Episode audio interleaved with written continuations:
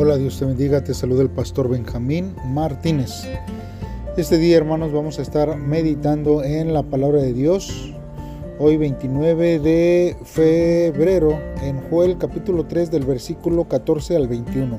Como título este devocional lleva el gozo de la salvación.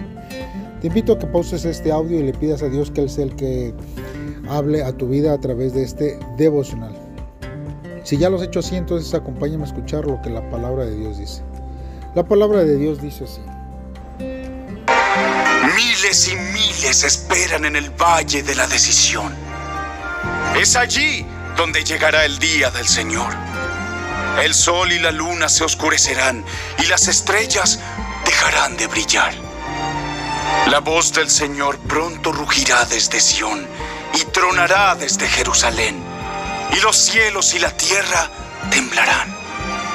Pero el Señor será un refugio para su pueblo, una fortaleza firme para el pueblo de Israel. Entonces ustedes sabrán que yo, el Señor su Dios, habito en Sión, mi monte santo. Jerusalén será santa para siempre, y los ejércitos extranjeros nunca más volverán a conquistarla. En aquel día las montañas destilarán vino dulce y de los montes fluirá leche.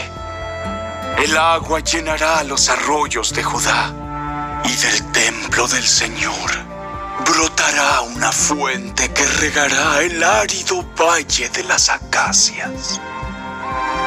Sin embargo, Egipto se convertirá en tierra baldía y Edom en un desierto porque atacaron al pueblo de Judá y mataron a gente inocente en la tierra de ellos. Judá, en cambio, se llenará de gente para siempre. Y Jerusalén perdurará a través de todas las generaciones. Perdonaré los crímenes de mi pueblo que todavía no he perdonado. Y yo, el Señor, haré mi hogar en Jerusalén con mi pueblo. Bien hermanos, pues vamos a estar meditando en la palabra de Dios a través de estos versos de la Biblia. Vemos aquí hermanos desde el versículo 14 hermanos que Joel describe hermanos a multitudes que esperan en el valle de la decisión. Hermanos, este valle podríamos nosotros considerar que es el valle de Josafat, que lo menciona en los versículos 2 y el versículo 12.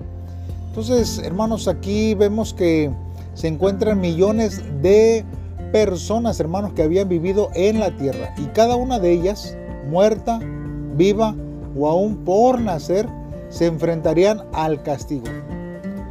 Ahora, usted puede ver a su alrededor, vea a sus amigos, a sus vecinos, aquellos con los que usted va a estudiar o a trabajar, hermanos, Vea, ellos han recibido el perdón de Dios. Han sido advertidos acerca de las consecuencias del pecado. Si comprendemos, hermanos, la severidad del juicio final de Dios, queremos, hermanos, que tomen la oferta de esperanza que Dios les ofrece a los que están alrededor nuestro. Por eso, hermanos, nosotros necesitamos comenzar, hermanos, a meditar en la palabra de Dios para que el Señor sea el que nos ayude y que nos guíe para poder compartir la palabra de Dios a todos los que están a nuestro alrededor. Ahora, nosotros vemos que en el versículo 17, hermanos, habla de que Dios dirá su última palabra. Bueno, no su última, sino que la última palabra, hermanos, este, porque Él es soberano, hermanos, y su soberanía máxima será revelada hasta el final. Nosotros no podemos predecir cuándo vendrá ese fin, hermanos, pero podemos tener la confianza en que Él regula los acontecimientos del mundo. La historia del mundo, así como la nuestra, está, hermanos, en las manos de Dios. Es mucho mejor reconocer esto ahora que más tarde. Podemos estar seguros en su amor y confiar en su dirección al tomar nuestras decisiones. Por eso, hermanos, nosotros tenemos que pedirle a Dios que Él sea el que tome el control de nuestra vida y que Él sea el que nos dirija a través de su Espíritu Santo. Ahora, en el versículo 18, habla hermanos acerca de una ilustración. La ilustración hermanos que narra aquí, hermanos, es de eh, una tierra restaurada y es de una belleza perfecta. Y se asemeja mucho, hermanos, al huerto de el Edén. El agua, hermanos, que da vida y que fluye del templo, ilustra, hermanos, las bendiciones que proveerán de la presencia de Dios. Hermanos, los que apoyen a Dios serán fructíferos para siempre. La Biblia nos lo habla una y otra vez desde el libro de Ezequiel en el capítulo 47, en los primeros 12 versos. Ahí lo habla claramente. Y también, hermanos, en Apocalipsis 22, del 1 al 2. Hermanos, esto es una ilustración que nosotros podemos comenzar a entender claramente a través de la palabra de Dios sobre nuestra vida. Ahora, en el versículo 19, hermanos, habla acerca de Edom y eh, Egipto, hermanos. Y estos, eh, eh, estas dos este, ciudades, hermanos, eran dos de los enemigos más persistentes de Israel. Y estas hermanas representaban a todas las naciones que fueron hostiles al pueblo de Dios. La promesa de Dios de que serían destruidas también es una promesa de que todo mal que haya en el mundo será algún día destruido. Por eso, hermanos, nosotros tenemos que confiar en la justicia de Dios y que Dios, hermanos, tiene todo el control sobre nuestras vidas. Ahora, en el verso 20 y 21, hermanos, habla acerca de Judá. Y esta palabra, hermanos, que se utiliza aquí se refiere a todo el pueblo de Dios. Y esto es, hermanos, cualquiera que haya invocado el nombre del Señor Jesucristo. Hermanos, si usted lo ha hecho, de veras que usted tiene plena garantía de victoria y de paz hermanos, porque usted ha puesto su confianza en Dios y la confianza en Dios, hermano, no es en vano. Entonces, cuando nosotros vemos esto, hermanos, Dios nos confirma una vez más que Él tiene el control sobre nuestras vidas. Joel, hermanos, comenzó con una profecía acerca de la destrucción de la tierra y terminó con una profecía acerca de su restauración. Primero, hermanos, comenzó recalcando la necesidad de arrepentimiento y terminó, hermanos, con la promesa de perdón que trae el arrepentimiento. Joel, hermanos, estaba tratando de convencer al pueblo para que despertara. Hermanos, que se deshiciera de su eh, arrogancia, de su distracción, de su idolatría y se percatara del peligro de vivir apartados de Dios. Su mensaje, hermanos, hacia nosotros es que todavía hay tiempo, que cualquiera que invoque el nombre del Señor puede ser salvo. Quienes hagan esto disfrutarán de las bendiciones mencionadas en la profecía de Joel, pero los que no quieran volverse a Dios enfrentarán la destrucción completa de Dios y todo el peso del juicio de Dios sobre su vida. Ahora, la decisión, hermanos, no está en alguien más, sino en nosotros mismos. ¿Qué es lo que nosotros vamos a hacer? ¿Qué decisión nosotros vamos a tomar con respecto a ello? Y que nuestra vida, hermanos, esté dispuesta para buscar el rostro de Dios en todo tiempo, hermanos. Mire, nosotros al ver este libro de este Juel, hermanos, nos damos cuenta que todo el mensaje de la Biblia apunta, hermanos, hacia una grande dirección que es la restauración. La restauración de lo que sucede en Génesis 3 cuando Adán y Eva son desterrados del jardín del Edén por pecar y la restauración de una vida que camina junto a Dios a través de una comunión absoluta con Él. Hermanos, y esto se consuma en Apocalipsis 22. Así, la, dirección, hermanos, preestablecida de la Biblia hacia la visión ya, ya llamada restauración de la humanidad se concreta aquí. La restauración que revela la Biblia, hermano, tiene dos direcciones en específico, hermanos, eh, que son la restauración de la imagen de Dios y la restauración del reino de Dios. La primera, hermanos, se trata en recuperar la imagen de Dios que quedó destruida por el pecado del hombre en el Edén.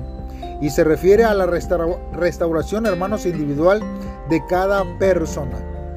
Es una restauración, hermanos, personal en la que quienes viven como esclavos del pecado y las heridas por haber llenado su corazón de pecado, codicia, de egoísmo, de deseos en vez de Dios. Y hermanos, se quitan su pesada carga y son restaurados a la imagen perfecta de Dios. Y la segunda, que es la restauración del reino de Dios, es la restauración de la, de la comunidad, hermanos, que goza de la vida de Jesucristo, compuesta por los individuos que restauraron la imagen de Dios. De esta forma, hermanos, se debe formar un sistema cíclico en que la restauración individual nos lleva hacia la restauración de la comunidad y la restauración de la comunidad hacia la individual.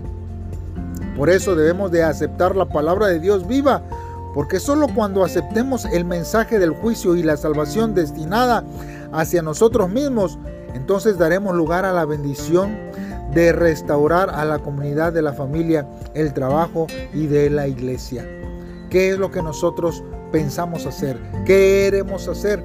Pues busquemos de la presencia de Dios en todo tiempo y busquemos la restauración de Dios hacia nuestra vida.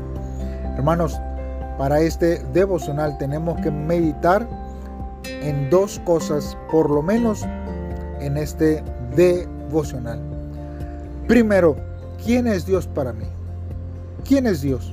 ¿Qué es lo que Dios ha hecho? ¿Qué es lo que Dios quiere hacer y ha hecho hacia nuestra vida? ¿Cómo consideramos a Dios? ¿Lo consideramos como una lámpara mágica que solamente cuando nosotros necesitamos nos acercamos a Él? ¿O realmente nosotros lo vemos como un Padre amoroso que nos brinda de su ayuda y su misericordia en este tiempo? Busquemos a Dios en todo tiempo y Él, hermanos, hará las cosas grandes. La segunda pregunta para reflexionar en este devocional es, ¿cuál es la actitud que debemos adoptar en un mundo lleno de injusticias y de contradicción? Hermanos, la palabra de Dios dice una y otra vez, en el mundo tendréis aflicción, pero confiad, yo he vencido al mundo. ¿En quién confiamos? ¿En quién ponemos nuestra confianza en Dios, en el hombre, en el trabajo, en la economía, en lo que podemos ver, en lo que podemos tocar, o aún nuestra confianza está en Dios y nuestro caminar es por fe, sabiendo que Dios tiene todo el control de nuestra vida. ¿Por qué no hacemos una oración en este día y le pedimos a Dios que Él sea el que hable a nuestros corazones? Padre, en esta hora me acerco a ti Confío en tu promesa de que restaurarás el orden creacional del universo, que tu gracia de sanidad pueda fluir como un río y que el gozo y la esperanza fluyan como un arroyo. Los malos, Señor, serán destruidos, pero tu pueblo, Señor, vivirá e, e, eternamente. Señor, ayúdame porque yo quiero extender tu reino en este mundo con mi testimonio de vida con lo que tú has hecho en mí y con lo que tú, Señor, harás en mi vida, Señor. Toma lo que tenemos en nuestras manos, Señor, para tu gloria, Señor, y para establecer tu reino en este tiempo. Gracias en el nombre de Cristo Jesús. Amén. Bien, hermano, te invito a que me acompañes mañana en un nuevo mes, hermanos, meditando de la palabra de Dios. Saludos y bendiciones.